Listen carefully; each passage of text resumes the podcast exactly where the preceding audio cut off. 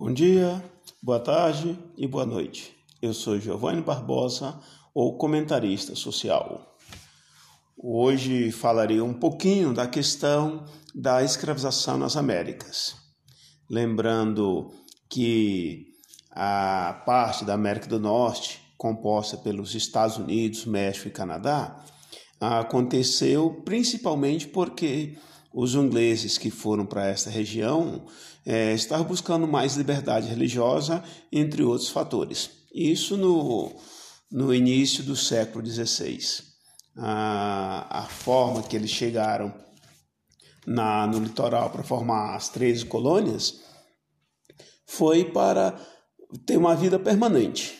Então não foi pensando em vir aqui, pegar o ouro, pegar, pegar uh, o o escravo ou explorar alguém e levar essas riquezas para, para o continente europeu. Assim, se estabeleceu também uma forma de domínio que foi escravizar os índios, tá? E, paralelamente, os negros também.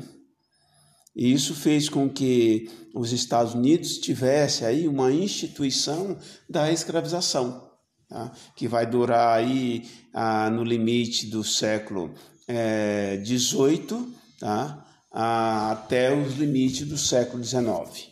Muito embora nós devemos lembrar que os Estados Unidos, os primeiros escravos que chegaram lá, é, ele data de 1526, tá? ou seja, quase 30 anos depois da primeira expedição deles é, aqui no continente americano, que foram trazidos, claro, pelos espanhóis. As 13 colônias lá nos Estados Unidos, tá? lembrando para vocês que a bandeira americana tem 13 faixas por causa das 13 colônias. Tá? E tem 50 estrelas por causa dos 50 estados que eles cresceram o seu espaço geográfico e tendo uma divisão de 50 estados. Hum, todas essas regiões também foram ah, o, praticada a formas de escravo em suas mais variadas formas, ah, os castigos. Muito embora os Estados Unidos tenham uma distinção muito clara.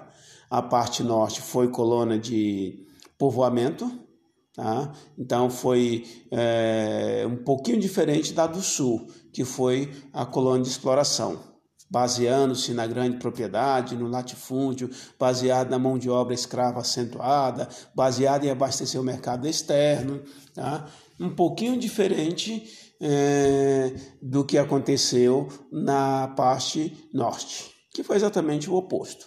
Pequenas propriedades, é, um baixo uso da mão de obra escrava, primeiro abastecer o mercado interno e depois o externo, e por aí vai até que a guerra civil, tá, lá entre Norte e Sul, eh, chegou a, com uma finalização ou união dos estados, que foi a guerra de secessão, com buscando, obviamente, a liberdade e oferecendo liberdade aos escravos, oferecendo, alguns casos, essa carta de alforria, mas também alguma propriedade ou coisa do gênero.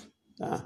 Já aqui no, no na, na, América Central, nós também nós temos o, o exemplo de Cuba, tá? é, que foi desde 1886 abolindo a, essa condição de escravos.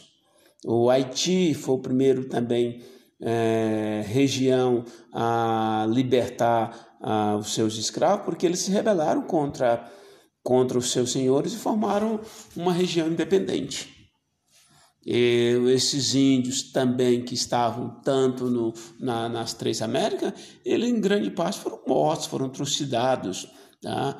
por armas, como por doenças que naquela época estavam ah, vindo com o europeu, que era o sarampo, a rubéola, a gripe ou a varíola. Então, isso levava a, o óbito de milhares e milhares de indígenas fora outras é, concepções. Tá? A relação sexual do, do, entre o índio e o colonizador, a sífilis, que são, são doenças que também matou bastante é, nativos. Tá? E mesmo ah, Cuba passou muito tempo utilizando a questão da, da mão de obra escrava para a questão da, da cana-de-açúcar, né? E hoje, a Cuba também ainda continuou é, produzindo esse açúcar, tá? a, a eliminação legal da escravidão lá só aconteceu de verdade em 1886, tá? que não foi tão diferente com relação à América do Sul aqui e o Brasil, com a sua colonização toda no, no, litoral usando mão de obra escrava, já que os índios, na opinião deles, eram fracos e não serviriam para tal mão de obra. Tá? Esses escravos, na verdade, eles tinham destinos quando vinham do, da África, de Angola, Moçambique, para atravessar o Atlântico e vir para o Brasil. Né? Claro que quando Pedro Alves Cabral chegou aqui, isso se mostrou necessário por causa da intencionalidade dele das capitanias hereditárias, da grande necessidade da mão de obra, tá? do pouco ouro que eles acharam, principalmente lá no começo. Então, isso, na verdade, foi empobrecendo a, a vida do, dos africanos e dos índios aqui no continente americano. Tá? Eles possuíam muitos serviçais, mas que se estendiam desde a produção da cana aos trabalhos domésticos, tá? e ainda havia aqueles que eram chamados escravos tigres, tá? porque eles tinham obrigações extremas é, no saneamento básico, por exemplo. O que, que eles deveriam fazer? Lavar os tonéis de fezes daquelas casas mais ricas. Tá? É por isso que eles também eram chamados de enfesados. Tá? E por esse motivo, o Brasil também só conseguiu implantar sua abolição, sua libertação geral, em 1888. Né? E aí ele já tinha sido explorado na escravização da produção da cana-do-açúcar, na prática da monocultura, nas capitanias hereditárias, governadores gerais e, claro, na questão de Minas Gerais também. Quando a mineração lá foi teve grande intensidade, teve grande uso e por esse motivo eles foram utilizados nessa razão de, de força bruta. E, para finalizar, nós devemos entender que os transportes que eram feitos lá no, no continente africano para a América era muito difícil. Tá? É, demorava três, quatro meses, cinco, seis meses, dependendo da rota, dependendo do tempo que se perdia. Então, você tinha desde de crianças nascendo é, nessas embarcações, é, desde pessoas que não tinham onde fazer suas necessidades básicas e faziam por ali mesmo, nesses navios negreiros. Tá? E aí, a, quando chegava aqui no Brasil, era vendido e colocado em condições precárias.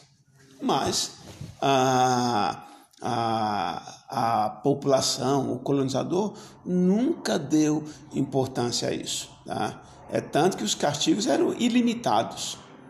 Eles amarravam os escravos no, no tronco e batiam, eles colocavam duas madeiras é, entre os braços e as pernas para repuxar é, esse sujeito, para puni-lo, para torturar eles utilizavam os cachorros sem importância de se ia morder a, a perna, se ia é, cortar a barriga na, com, com seus dentes. E esse sentido era ilimitado essas dores, essas torturas ou esses castigos também. Tá? E, e isso nós podemos entender que isso era puramente maldade. Tá?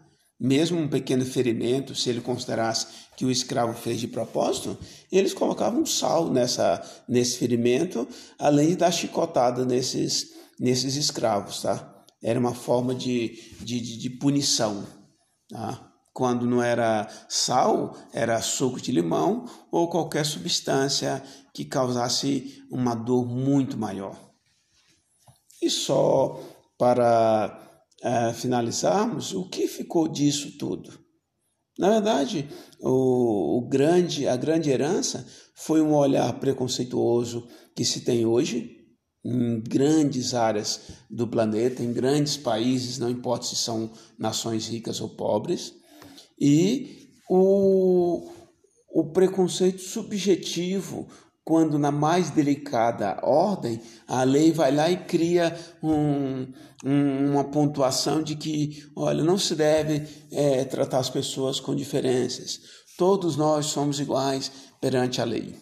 Ou seja, parece que é uma venda de uma grande hipocrisia se as nossas atitudes individuais, pessoais com o outro são apenas de desleixo, de mazelas, de indelicadezas ou de estupidez para com o outro, para com as diferenças sociais e econômicas.